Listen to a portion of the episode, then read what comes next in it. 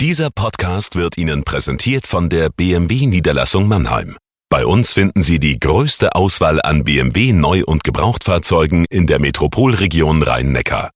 Darüber hinaus sind wir Ihr Kompetenzzentrum für Elektromobilität. Überzeugen Sie sich selbst und besuchen Sie uns. Auch online unter bmwmannheim.de. Wir heißen Sie herzlich willkommen. Und jetzt viel Freude beim Zuhören. Es gibt in mir sehr viel mehr Welten. Ich glaube, das ist das auch, wovon ich profitiere eigentlich im Leben. Die Zeit mit Christina, mit meiner Lebenspartnerin, mit meiner Frau, mit meinem besten Freund ist eine Zeit, die mir unglaublich wichtig ist und sehr heilig ist. Merdat Zaeri gehört zu den beeindruckendsten Künstlerpersönlichkeiten der Metropolregion. Bekannt ist er für seine Illustrationen und seine Murals, die er mit seiner Partnerin Christina Laube erschafft. Aber er ist auch ein begnadeter Erzähler. Und nicht nur, weil Merdat Zaeri nun zum dritten Mal in Folge die Titelseite unserer Weihnachtsausgabe beim Mannheimer Morgen gestaltet hat, ist er der perfekte Gast für diese Weihnachtsfolge. Herzlich willkommen zu Mensch Mannheim, dem Interview-Podcast des Mannheimer Morgen. Ich bin Carsten Kamholz und hier spreche ich mit Persönlichkeiten aus Mannheim und der Metropolregion über Themen, die sie selbst oder die Gesellschaft bewegen. Und bewegend, das gebe ich an dieser Stelle zu, empfinde ich immer unsere Begegnungen, lieber Merdat. Ich danke dir sehr, dass du dir für diese Weihnachtsfolge Zeit genommen hast. Ja, herzlichen Dank. Hallo. Danke für die Einladung. Ich würde gern zuerst mit dir über deine aktuelle Arbeit für den Mannheimer Morgen sprechen. Du hast ja, wie bereits erwähnt, das dritte Mal in Folge die Weihnachtstitelseite mit einem Bild gestaltet. Ich finde wieder sehr, sehr gelungen. Die Premiere war ja 2019 mit einer Illustration zu Rafik Shamis Weihnachtserzählung Die Geburt. Dann hast du 2020 die Geschichte Hotel Bitte deiner Schwester Mernush Saeri Esfahani illustriert. Eine sehr berührende, sehr persönliche Aufarbeitung eurer Familiengeschichte. Und auf der aktuellen Titelseite bewundern wir deine Kunst zu Ingrid Nolls Weihnachtsgeschichte Engelbert. Und dafür möchte ich dir herzlich Danke sagen. Und ich möchte wissen, wie oft musstest du eigentlich Ingrid Nolls Geschichte lesen, damit dein Bild so entstehen konnte? Ähm, also bei mir ist es so, dass ich Texte äh, tatsächlich sehr, sehr oft lese. Es ist so, dass ich ähm, manchmal feststelle, dass wenn man einen Text wirklich mehrere Male gelesen hat, dass man bestimmte Ecken in diesen Texten findet, die kleine Juwelen und Perlen in sich tragen, die man aber auf beim ersten oder zweiten Mal nicht entdeckt. Und deswegen ist es für mich eigentlich eine Gewohnheitssache, dass ich immer einen Text mehrere Male lese. Bei diesem Text war das ganz speziell, weil es eigentlich einmal diese große Ebene gibt, die man sofort erkennt beim Lesen, die, diese Kommunikation und die, die Freundschaft zwischen zwei Personen, die sehr unterschiedlich sind. Auf der anderen Seite gibt's aber sehr viele stille Aussagen und stille Dinge, die zwischen den Zeilen zu finden sind. Und dafür musste ich, ich vermute, dass ich vielleicht diesen Text 20 Mal durchgelesen habe, bis er langsam in mir aufging. Und dann kommt irgendwann der Moment, an dem du weißt, und das ist das Bild? Ja, also es ist so, ähm, ich zeichne. Also wenn ich, wenn ich einen Text habe und zudem soll ich eine Zeichnung machen, zeichne ich vielleicht 15 verschiedene Versionen. Das war bei diesem Text auch so. Sogar so ein bisschen, ich musste ein bisschen mehr Bilder zeichnen als gewöhnlich, weil ich genau wusste, ähm, diese Text hat ein paar, wie gesagt, versteckte Ebenen und Deswegen musste ich immer wieder neue Zeichnungen machen. Und es ist bei mir so, dass wenn ich dann eine Zeichnung mache, da rutscht die Zeichnung auf einmal, die neue Zeichnung in eine andere Richtung. Und irgendwann entsteht auf einmal eine Zeichnung mit einer bestimmten Aussage, bei der ich denke, ey, das ist genau der Punkt.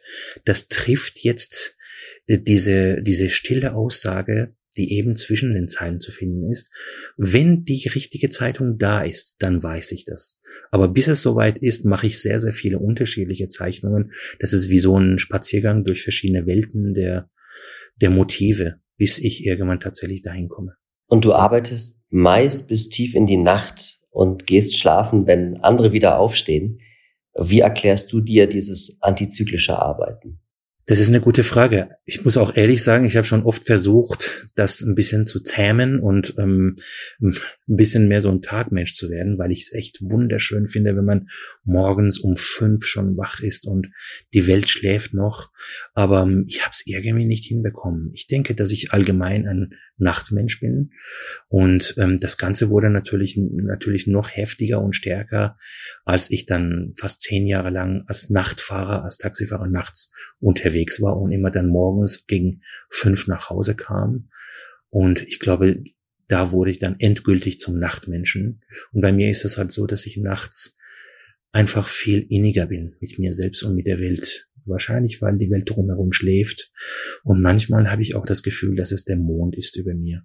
Wer weiß, ob das wirklich so ist, aber ich kann mich erinnern, dass ich früher im Taxi auch diesen Mond über meinem Wagen ganz toll fand. Ich schaute ihn sehr oft an tue ich heute noch gerne und ich konnte im Taxi unter dem Mond besser zeichnen. Das ist irgendwie so geblieben. In der letzten Nacht zum Beispiel habe ich tatsächlich bis zum frühen Morgen bis halb sechs gezeichnet. Um halb sechs bin ich ins Bett. Und es passiert auch tatsächlich, dass ich dann halt eben bis zehn oder halb elf, elf schlafe dann am Tag. Das ist ein völlig unangepasster Lebensrhythmus eigentlich, wenn man sich den Rest der Gesellschaft anschaut. Und wenn du nach einer langen äh, Zeichensession einschläfst, ähm, träumst du dann auch noch manchmal vom Zeichnen? Gibt es möglicherweise Zeichnungen, die du nur im Traum äh, zeichnest und die nie entstehen in Wirklichkeit? Naja, Träume sind ja oft Bilder. Also ich glaube, von jedem Menschen, wenn man, wenn man träumt, ist man irgendwie ein Künstler. Man ist eine Regisseurin, man ist ein, eine Tänzerin, man ist alles Mögliche. Und ähm, das sind auf jeden Fall Bilder, die, ich glaube, Träume mir liefern, auf jeden Fall. Aber ich würde jetzt keinen direkten Bezug zwischen meinen Zeichnungen und meinen Träumen herstellen wollen. Ich glaube, wenn ich träume, wenn ich schlafe, dann bin ich in einer völlig anderen Welt. Und das Zeichnen ist ja im Grunde meine Seele im wachen Zustand. Im Schlaf brauche ich die Kunst und das Zeichnen nicht. Da kann man eben fliegen, ja. Da braucht man die Kunst nicht man fliegt halt einfach so. Bei dir ist ja faszinierend, dass du im Grunde in mehreren künstlerischen Welten unterwegs bist. Da ist zum einen die kleine Zeichnung und zum anderen dann die gigantische Wandkunst. Einmal der Illustrator Merda Zeiri und dann das Künstlerduo Surati mit äh, deiner Partnerin Christina. Warum gibt es bei dir diese beiden Welten? Ach, wenn es nur diese beiden Welten gäbe. Es gibt in mir sehr viel mehr Welten ich glaube, das ist das auch, wovon ich profitiere eigentlich im Leben. Die Zeit mit Christina, mit meiner Lebenspartnerin, mit meiner Frau, mit meinem besten Freund ist eine Zeit, die mir unglaublich wichtig ist und sehr heilig ist. Und ich habe einige Jahre lang, ich würde sagen drei, vier Jahre lang, sehr, sehr viele Auftritte gehabt. Ich bin sehr viel durch die Welt gereist. Bis kurz vor Corona hatte ich circa 100 Auftritte jedes Jahr. Da kann man sich vorstellen, wie oft ich in Zügen, an Bahnhofen und in Hotels saß oder in irgendwelchen äh, Veranstaltungshäusern. Und ähm, ich habe im Laufe der Zeit festgestellt, dass es traurig war, dass es mir zu wenig war ähm, an dem, was ich mit Christina leben wollte. Zum Glück ist sie ein sehr unabhängiger Mensch und für sie war es in Ordnung, wenn ich weg war.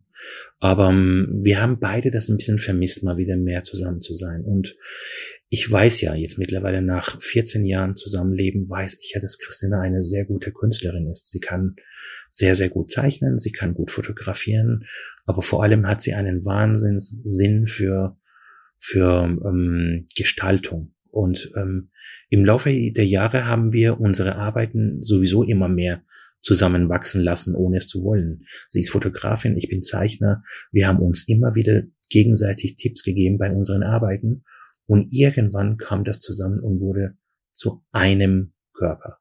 Und ähm, wenn ich meine Bücher zeichne, Illustrationen dafür mache, ist das so ein bisschen eine einsame Sache. Ich sitze halt in einem Zimmer und zeichne und muss auch oft für mich allein sein. Und das ist manchmal wie so ein Jubelfest, wenn auf einmal wieder eine Wand dran kommt und wir wissen beide, okay, jetzt sind wir zehn Tage lang zusammen am Malen. Oder wenn ein Buchprojekt drankommt, für das sie schreibt und ich zeichne, dann haben wir etwas, was wir gemeinsam aufbauen. Das ist eine große Freude, so eine Alternative zu haben zu dem reinen Illustrieren, was eigentlich an sich ein zurückgezogener Job ist. Und kannst du aus dem Stand heraus sagen, wie viele Bücher du bereits illustriert hast und wie viele Hauswände ihr beiden gestaltet habt? Oh, das ist eine gute Frage. Bücher. Ich, ich, ich zeichne Bücher, zeichne für Bücher erst seit ich fast 40 war. Also bis dahin habe ich ja als freischaffende Zeichner gearbeitet.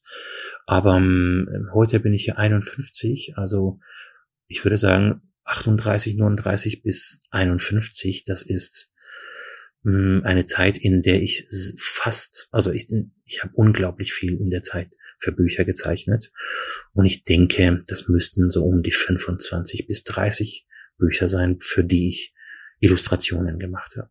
Und dadurch, dass ich ein Bilderbuchillustrator bin, für Kinder, Jugendliche, aber auch sehr viel für Erwachsene, sind das Buchprojekte, in denen sehr viele Zeichnungen drin sind. Das heißt, dass es hunderte von Illustrationen sein müssen, die jetzt mittlerweile in meinen Büchern und Kalendern und so weiter zu sehen, zu haben sind. Und Wände. Mhm. Wände machen wir erst seit 2016 sowohl Christina als auch ich waren eigentlich Leute, die ähm, es sehr bewundert haben, wenn andere groß an Hausfassaden gemalt haben, aber wir haben nie im Leben die Idee gehabt, wir könnten es auch selber mal machen. Man traut sich das nicht zu, denn zum Beispiel ich habe ja immer mini klein in den A4 größer gezeichnet ungefähr und auf einmal kamen dann solche Fassaden. Bei der ersten Anfrage wollte ich die Anfrage auch gar nicht annehmen. Ich wusste nicht, ob ich sowas überhaupt kann, so riesig zu malen und zu sprühen, eine Technik, die ich nicht kannte bis dahin. Und ich habe nur nicht abgesagt, weil die Christina gesagt hat, komm, sag nicht ab, lass uns das mal zusammen machen. Ich habe auch Lust auf sowas. Und so haben wir gemeinsam diese neue Welt betreten und angefangen, gemeinsam zu lernen, wie so etwas geht. Und Wände, ich würde sagen, seit 2016 bis heute sind das vielleicht acht Wände oder so, denke ich. Aber die Anfragen werden immer mehr. Also fürs kommende Jahr sind das, allein fürs kommende Jahr haben wir sechs Anfragen, von denen auch welche wirklich richtig große Fassaden sind, sehr, sehr große. Wo denn? Die Anfrage, die wir bekommen haben, ist von der Stadt Geislingen an der Steige. Es ist nicht klar, ob das jetzt äh, funktioniert. Wir müssen gucken, wie die Rahmenbedingungen funktionieren können dort, auch die Technik, weil das muss man sich vorstellen, das sind drei Häuser, die wir bemalen sollen, und zwar rundum. Und jedes Haus hat 13 Stockwerke. Das ist riesig. Manchmal denken wir uns, Christian auch nicht, dass wir dann wahrscheinlich bis zur Rente da malen würden. Also unglaubliche Aktionen. Aber um, ähm, das ist das Schöne an diesen Hausfassaden, dass da Dinge auf einen zukommen, mit denen man früher nie im Leben gerechnet hat. Man hat nicht mal davon geträumt, dass man irgendwann sowas Verrücktes machen würde. Oder wir haben zum Beispiel im Jahre 2020 haben wir in der Stadt Rosenheim an eine Hausfassade ein Bild gesprüht, das 950 Quadratmeter groß ist. Das erste Mal, als wir vor dieser Fassade standen, sind wir wirklich fast umgekippt vor lauter Schreck. Aber wir haben es hinbekommen und das ist das Schöne. Man, man wächst dann tatsächlich mit diesen großartigen, riesigen Herausforderungen. Ja, und wie dieses Wachstum ausgesehen hat, das wollen wir nochmal klären hier, weil äh, deine Lebensgeschichte ist faszinierend. Geboren wurdest du im Iran, in der Stadt Isfahan. Mit 14 dann die Flucht mit den Eltern, mit deinen drei Geschwistern über die Türkei nach Deutschland. Und zwar eine Flucht aus einer Situation der ganz konkreten Angst und Bedrohung. Magst du erzählen, wie das damals für deine Familie und für dich war? Ja, klar, gerne. Ähm was ganz schön ist, ist, dass meine Schwester eine Autorin ist und sie hat einige Bücher geschrieben, drei Stück bis jetzt, in denen man eigentlich die Geschichte meiner Familie erfährt und wie das passiert ist, dass wir heute hier in Deutschland sitzen. Hm, kurz beantwortet ist das so, dass wir nach der islamischen Revolution im Iran ähm, circa drei, vier, fünf Jahre danach festgestellt haben, oder meine Eltern haben das festgestellt, dass das eigentlich eine Falle war. Wir kamen vom Regen in die Traufe und ähm, es war eine ganz klare Sache, die Situation im Iran würde sich nicht verbessern. Im Gegenteil, es würde immer schlimmer werden. Dann kam noch der Krieg dazu und die Islamisten, die islamische Regierung im Iran, die Diktatur im Iran, die wurde immer vehementer in den Dingen, die sie verboten haben und Dingen, in den Dingen, die wir tun mussten. Und meinen Eltern war es ganz klar, wir müssen weg, sonst gehen die Kinder verloren. Und ich war das älteste Kind. Ich war wirklich besonders gefährdet. Ich war hochdepressiv in der Zeit im Iran. Ich war ja 14 Jahre alt und auch mitten in der Pubertät und musste eine Diktatur, eine religiös-islamische Diktatur praktisch über mich ergehen lassen. Und ich war eindeutig nicht einverstanden mit dem, was man mir ähm, vorgeschrieben hat, was man von mir erwartet hat. Und als der Krieg dann kam und es sah aus, als würde ich mit 15 dann tatsächlich als Reservist im Iran warten müssen, um irgendwann dann an die Front zu gehen, haben meine Eltern entschieden, bevor der Junge 15 wird, müssen wir weg. Und ähm, im Grunde sind wir zuerst in die Türkei. Das ist, was sehr viele Iraner tun. Das ist das einzige Land der Welt, das kein Visum verlangt von den Iranern. Und in der Türkei versucht man als Iraner dann irgendwie weiterzukommen. Und nach elf Monaten haben wir festgestellt in Istanbul, dass es keine Chance gab, wirklich weiterzukommen im, im Iran. Mittlerweile waren aber auch alle unsere Sachen im Iran beschlagnahmt, unser Haus, unsere Autos, unser Garten. Wir waren eine sehr wohlhabende Familie und man suchte nach uns auch. Mein, mein Vater, meine Eltern waren im Iran auch aktiv gegen die Islamisten, was das Ganze noch schwieriger machte, wieder zurück in den Iran zu gehen. Und ähm, so wussten wir, gut, wir sind wie gestrandete Wale. Das sagt meine Schwester in, ihrem, in einem ihrer Romane. Wir sind wie gestrandete Wale, die nicht weiterkommen und aber auch nicht zurück. Und ähm, im Grunde hatten wir das große, riesige Glück, dass die, die DDR, die Deutsche Demokratische Republik, sich entschieden hatte, über eine kurze Zeit der Geschichte jedem Iraner ein Visum zu geben. Ein Visum für 30 Stunden. Und ähm, es hört sich zuerst absurd an, weil man kommt von einer Diktatur in die andere in, und ähm, dann auch noch für 30 Stunden. Wir haben uns zuerst gefragt, was das soll. Und dann kam es heraus, dass die DDR tatsächlich Massenflucht über die Mauer in die BRD organisierte. Und ähm, wir haben gedacht, gut, wir haben nichts zu verlieren. Die anglosächsischen Länder oder die Länder, in denen Englisch gesprochen wird, wo wir zuerst hin wollten, die wollten uns alle nicht haben. Wir hatten keine Chance bei denen, ein Visum zu bekommen. Deswegen haben wir gedacht, wir versuchen es auf diesem Wege, unser Schicksal zu, zu finden, unseren Weg zu finden, uns zu retten. Und wir sind tatsächlich dann zur DDR-Botschaft, haben dort ein Visum bekommen, sind mitten in der Nacht irgendwann in der DDR in Ostberlin angekommen, am 24. Dezember 1985. Und das war tatsächlich so. Die Soldaten, die Polizisten haben uns dann in die US-Bahn gesetzt und wir sind tatsächlich rübergefahren. Das heißt, wir sind über die Mauer geflüchtet, ohne es groß zu merken. Etwas, wofür ein DDR-Bürger, eine DDR-Bürgerin wahrscheinlich erschossen worden wäre oder festgenommen und ja, gequält worden wäre für den Rest seines Lebens. Wir haben diesen Schritt gemacht und so kam es eigentlich, dass wir auf einmal ein deutsches Leben gelebt haben, ohne es groß vorzuhaben. Und seitdem sitzen wir in Deutschland.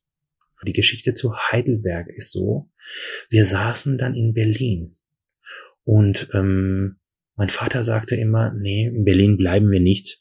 Irgendwann morgens, wenn wir aufwachen, ist die Mauer weg und dann sitzen wir wieder mitten in der DDR. Und wir haben es immer so ganz naiv gefunden. Wir haben immer gesagt, nee, das kann nicht sein, Vater, das kann nicht sein.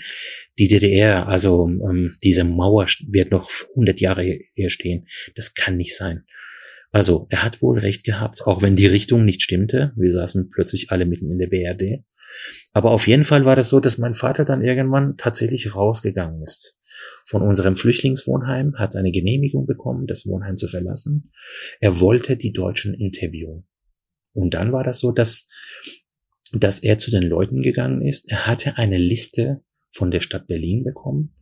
Ähm, auf dieser Liste standen sehr viele Städtenamen in Baden-Württemberg. Man hatte uns im Amt gesagt, wenn ihr hier weg wollt, nur Baden-Württemberg. Wir schicken euch nach Baden-Württemberg. Und so kam es, dass mein Vater die Leute gefragt hat, ähm, welche Stadt ist gut? Also er konnte ja nicht so gut Deutsch, hat die Leute immer angesprochen, hallo, hallo, was ist gut, was ist gut? Und er zeigte den Leuten die Liste. Und dann kam er irgendwann ins Heim zurück Und wir haben ihn schmunzelnd gefragt, und was haben die Leute gesagt beim Interview? Und er hat gesagt, ich habe es nicht verstanden. Aber immer wenn sie auf diese Stadt Heidelberg gezeigt haben, haben sie gelächelt, gelächelt und irgendwas mit schön gesagt. Also ziehen wir nach Heidelberg. So kam praktisch die Entscheidung vom Himmel, dass unser ganzes Leben, wo wir ein neues Leben beginnen, wo die Kinder sich eines Tages verlieben würden, ein neues Leben beginnen würden, ihre eigenen Kinder bekommen würden, dass das alles in Heidelberg stattfinden würde. Nur anhand dieses kleinen Pseudo-Interviews, das mein Vater auf der Straße führt. Und dann warst du Jugendlicher in Heidelberg, du bist dort zur Schule gegangen und dein Wunsch zu zeichnen und nichts anderes beruflich zu tun als zu zeichnen, entstand der in der Schulzeit in Heidelberg oder war der schon vorher geboren? Also ich habe immer sehr, sehr gern gezeichnet, schon immer. Aber ich meine, gut, das tun ja sehr viele Kinder. Das ist jetzt nichts Besonderes, wenn man ein kleines Kind ist, bis zur Jugend, bis zur Pubertät. Und als ich in Deutschland war, war das so, dass ich wirklich, ich hatte es sehr, sehr schwer, einen Zugang zu den anderen Schülerinnen und Schülern zu finden. Ich beherrschte die Sprache nicht. Und wenn man die Sprache eines Landes nicht kann, dann ist man ein weißes, unbeschriebenes Blatt man ist leer, man hat keinen Charakter, weil ich meine, egal ob man jetzt ein lustiger Mensch ist, ob man ein schlagfertiger Mensch, ein poetisch, romantischer Mensch oder ein unfreundlicher Mensch ist, all diese Dinge haben vor allem mit dem Inhalt dessen zu tun, was man spricht. Wenn man schlagfertig ist, beantwortet man etwas, was jemand sagt, ganz schnell. Genauso ist es mit Humor oder mit lustig sein und all diese Dinge. Und ich hatte keine Freunde, weil ich eben keinen Charakter hatte in der Zeit. Und man hat auch noch gesehen, das ist ein Flüchtlingskind. Damals gab es sehr viele Flüchtlinge durch dieses Loch in der Mauer, wie die CDU immer das so schön sagte. Und die Kinder wollten nichts mit mir zu tun haben. Das war so ein uninteressanter Flüchtling. Und ich kann mich erinnern, dass das erste Mal, als ein Mädchen in meiner Klasse sich für mich interessierte, war es, als dieses Mädchen eine Zeichnung von mir gesehen hat, mit der Hand gezeichnet auf ein kleines Blatt. Das war eine Zeichnung von Michael Jackson, ein Porträt von ihm. Und ich habe festgestellt, dass sie völlig begeistert war. Sie wollte die Zeichnung haben, was ich natürlich sofort tat. Es war für mich eine großartige Sache, dass ein Mädchen, so ein tolles Mädchen, mich, mich ansprach. Und so begann im Grunde meine Karriere als Zeichner. Denn ich habe verstanden, okay, ich beherrsche die Sprache nicht, aber ich kann zeichnen und das ist ein Schlüssel zu den Türen und Fenstern dieser Leute. So begann man zeichnen. Ich habe dann im Laufe der Jahre immer mehr gezeichnet. Es gab immer mehr Kinder und Mädchen in der Schule, die ähm, Porträts von ihren Superstars von mir haben wollten. Und so kam irgendwann dann die Sucht nach dem Zeichnen, nach dem Stift und nach dem Papier. Du bist vollständiger Autodidakt und du wirst du als Künstler, der, der sich selbst alles beigebracht hat, so kann man es ja sagen, auch immer erfolgreicher. Äh, und das in einem Land, in dem so viel auf formale Abschlüsse, auf eine anständige Ausbildung und irgendwelche Titel geachtet wird. Warum war dir das immer egal? Ich weiß nicht einmal, ob es mir egal war. Es war nur so, dass, dass ich aber meinen Weg schon kannte. Also ich habe mich sogar einmal für eine, für die ähm, Hochschule für Illustration in Hamburg beworben. Ich habe eine Bewerbung dorthin geschickt, wurde aber dann abgelehnt. Und ich kam nicht dran. Ich war auch dann zu alt schon dafür und hatte schon einen festen Stil. Und ich denke, dass die ähm, sich gedacht haben, nee, das ist zu spät bei dem. Aber auf jeden Fall war das so, dass ich, als ich mit der Schule fertig war, dass ich mir gedacht habe, okay, ich habe jetzt für meine Eltern das Abitur gemacht. Das Abitur wollten meine Eltern unbedingt haben und aus einem Gefühl der Dankbarkeit meinen Eltern gegenüber, dass sie alles für uns und für mich aufgegeben hatten, um uns ein freies Leben in Frieden zu organisieren, zu gestalten, aus ein Gefühl von Dankbarkeit vor diesen Eltern habe ich mir gedacht, mein Abitur muss ich machen. Das war ihr größter Wunsch.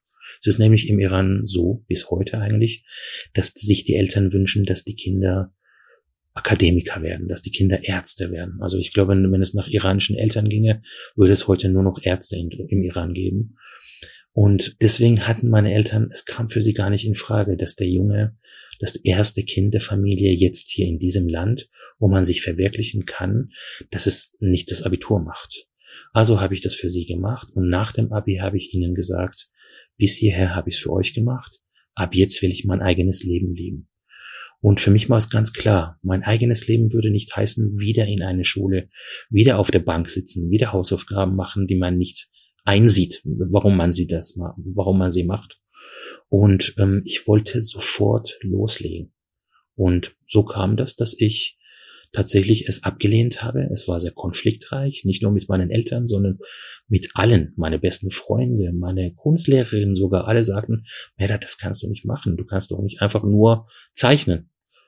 Und wie willst du überhaupt dein Geld verdienen? Und dann habe ich gesagt, gut, okay, wisst ihr was? Dann fahre ich eben Taxi. Dann fahre ich Taxi. Ich zeichne im Taxi in der Nacht. Und das, was ich in der Nacht im Taxi gezeichnet habe, stelle ich dann am Tag in irgendwelchen Cafés aus und mein Geld verdiene ich durchs Taxifahren und meine Kunst entwickle ich dann am Tag zu Hause in den kleinen Ausstellungen dann auch, die ich in der Stadt mache. Und das hat genauso funktioniert. Ja, das ist unglaublich, aber es hat besser funktioniert, als ich mir das je vorgestellt hätte. Also es ist so, im Taxi hat man Musik. Das war so wichtig. Ich muss immer Musik haben, wenn ich zeichne. Die Musik im Taxi, in so einem guten Radiogerät im Taxi, der Mond, wie gesagt, über mir, diese Stimmung in der Nacht, das alles war so gut fürs Zeichnen. Ich kann mich auch erinnern, dass ich in diesen fast zehn Jahren sehr, sehr oft nachts dann so gegen eins halb zwei mein Taxi dann in der Altstadt abgestellt habe und dann tanzen gegangen bin bis ungefähr drei Uhr morgens. Und um drei kam ich wieder ins Taxi und dann bin ich weitergefahren bis circa fünf Uhr morgens. Also es war ein wunderschönes Nachtleben, das ich hatte. Manchmal war ich nur ein bisschen beleidigt, wenn Fahrgäste kamen, weil ich dachte, mein Gott, jetzt bin ich gerade am Zeichnen und ausgerechnet jetzt kommt dieser Typ hier und erwartet, dass ich ihn durch die Gegend fahre. Also ich war so sehr in diesem Element drin mit dem Zeichnen, dass das Warten für mich gar kein Problem war, sondern eher ein Segen. Und ähm, dann habe ich tatsächlich auf kleine Quittungsblöcke, Quittungszettel, Abrechnungszettel auf die Rückseiten dieser Zettel habe ich meine Bilder gezeichnet. Und irgendwann hatte ich hunderte von diesen kleinen Zeichnungen, die alle kleine Geschichten erzählten. Und dann bin ich in ein Café gegangen in der Altstadt in Heidelberg und habe dort gefragt, ob die Lust hätten, circa 300 von diesen Zetteln auszustellen. Und so kam das, dass eine meiner ersten Ausstellungen so aussah, dass dieses kleine Kaffeehaus fast zu tapeziert war mit hunderten von Geschichten. Und diese Ausstellung kam sehr, sehr gut an. Ich habe auch einige Bilder verkauft und ähm, war tatsächlich dann voller Hoffnung und voller Freude, dass das tatsächlich möglich ist. Aber dadurch, dass ich eben mein Geld durchs Taxifahren verdiente, war es alles einfacher für mich. Und nach circa zehn Jahren, also nach neun Jahren, nur neuneinhalb Jahren, habe ich das Taxifahren aufgegeben, weil ich das Gefühl hatte, jetzt würde es ungefähr reichen, dass ich einigermaßen von meiner Kunst leben kann, von dem, was ich ausstelle.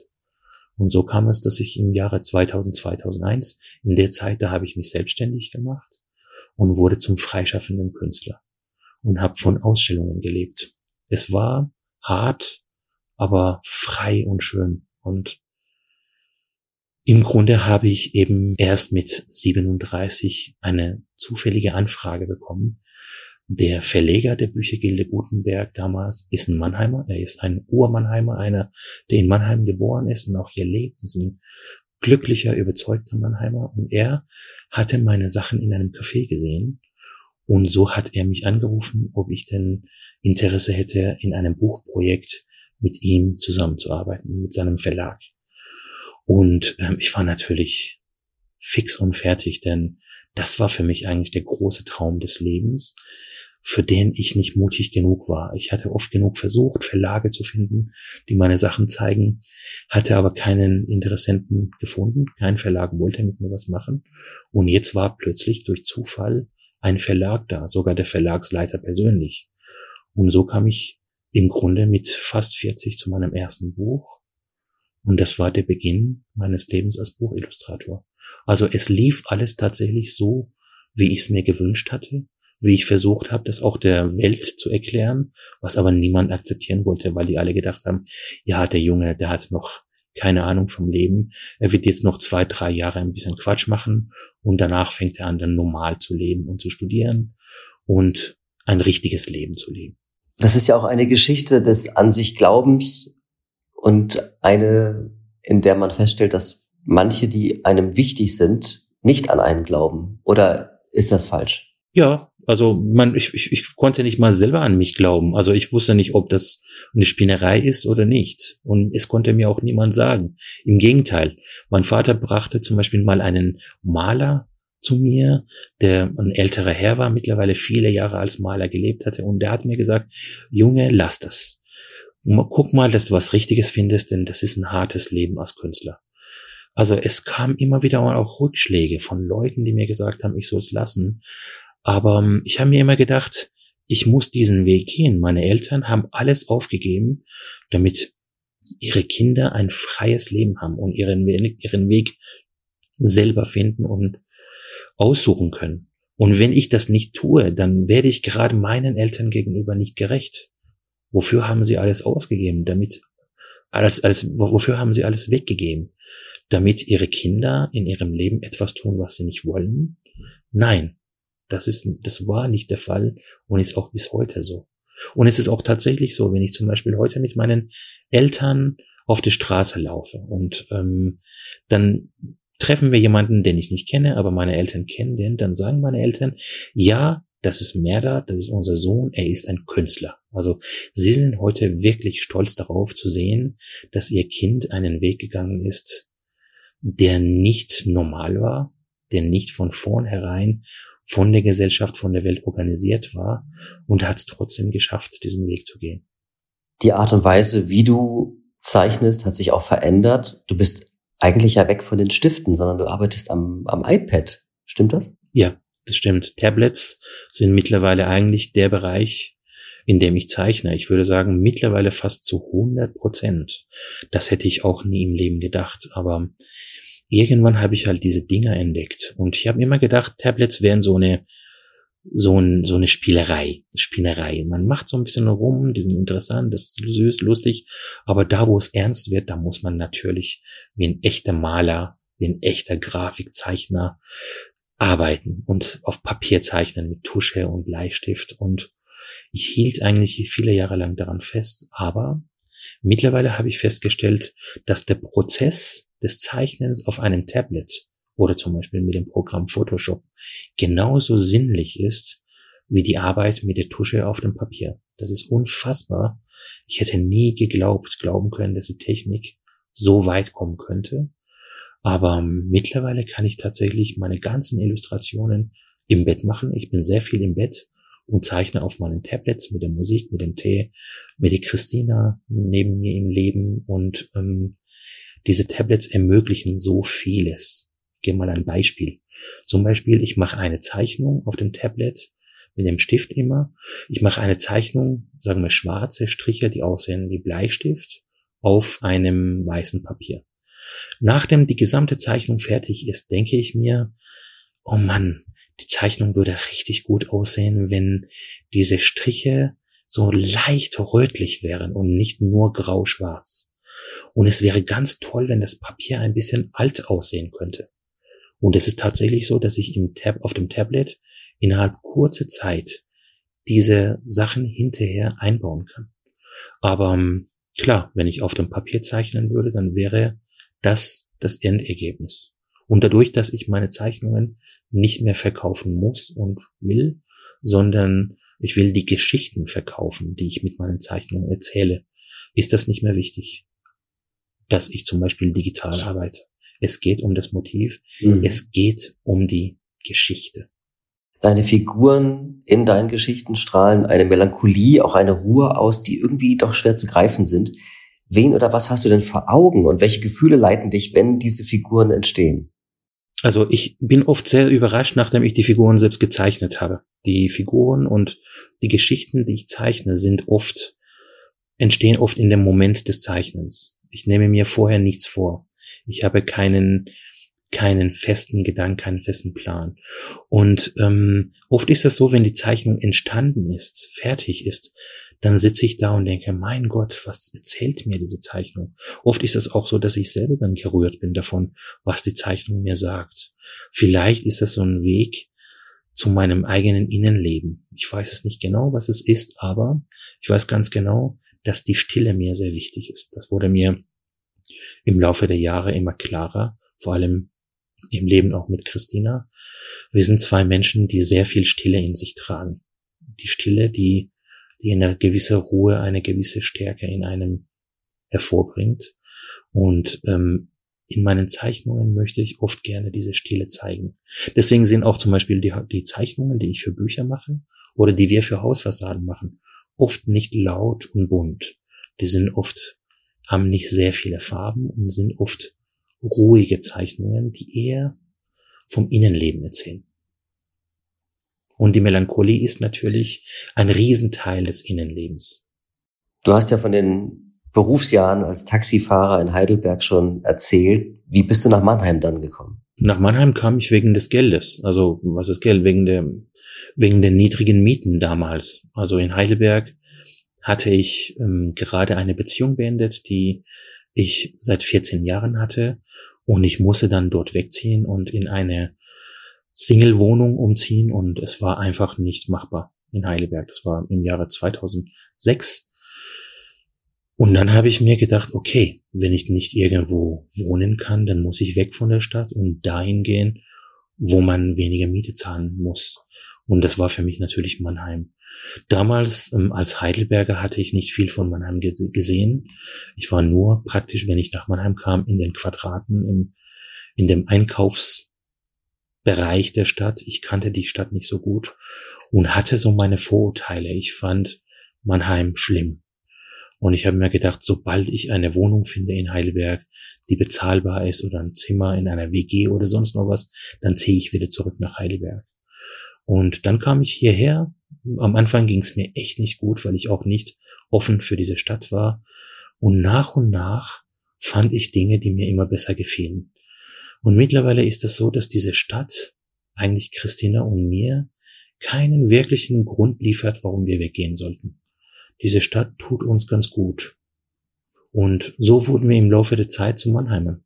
Du hast momentan enorm viel zu tun. Du hast ja auch den Luxus, auch Buchanfragen ablehnen zu können.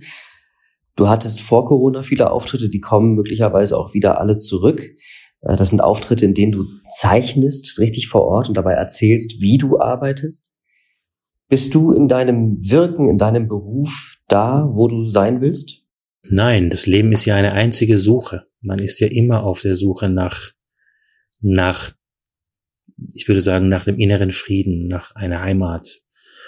Vielleicht ist man auch immer auf der Suche nach seiner Kindheit. Ich weiß es nicht so ganz genau. Man, man ist immer auf der Suche. Zum Glück, weil da ja dann auch immer eine Motivation da ist zu leben. Aber ähm, was ich sagen kann, ist, dass ich eigentlich das Ziel meines Lebens bis jetzt erreicht habe. Denn ich bin einer, der von seinem Zeichnen, von, von der Arbeit beim Zeichnen lebt. Ähm, und ich habe das Glück, praktisch nur diese Arbeit zu machen. Ich kenne eben das Leben auch in den Jahren, in denen man andere Dinge tun musste, um sein Geld zu verdienen zum Beispiel oder seine gesellschaftliche Anerkennung zu bekommen, ähm, seinen Platz zu finden in der Welt. Aber heute ist das alles an einem Ort, nämlich beim Zeichnen bei mir.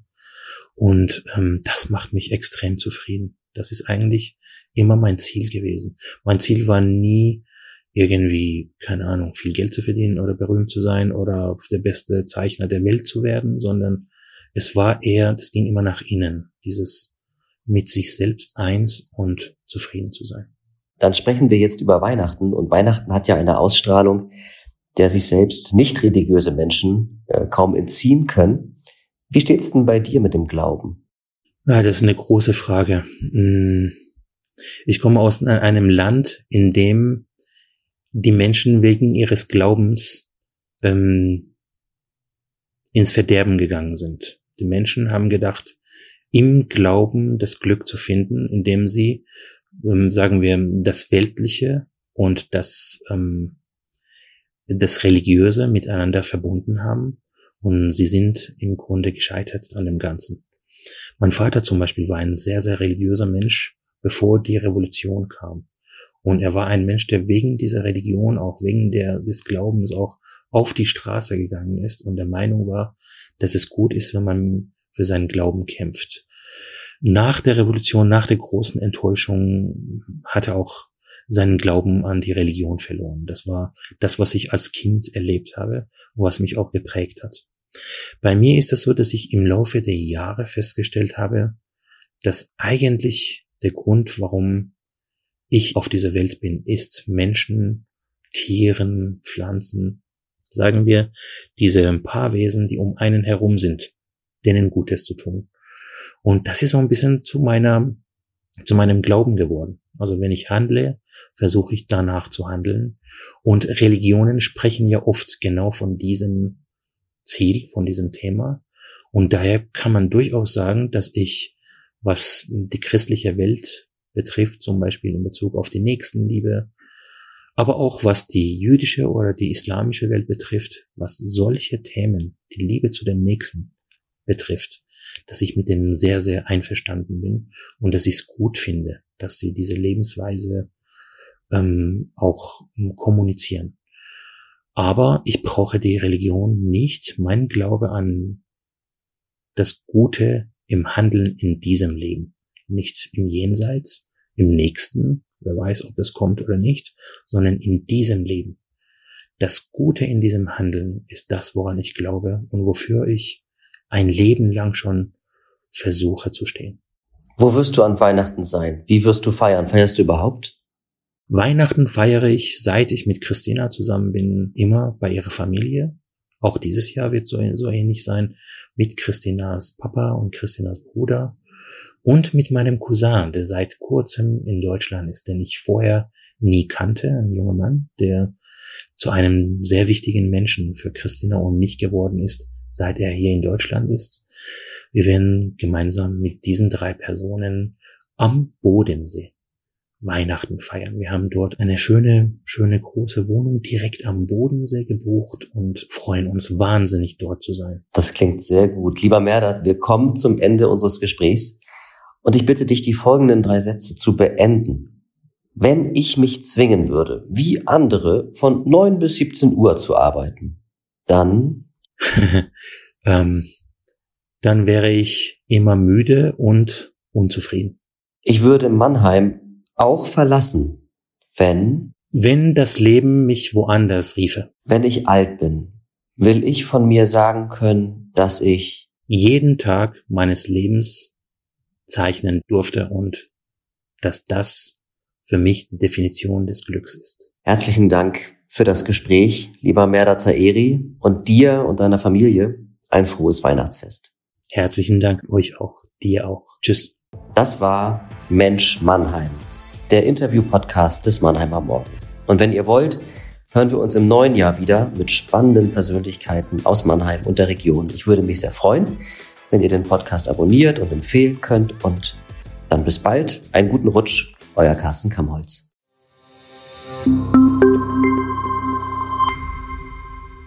Ein Podcast des Mannheimer Morgen.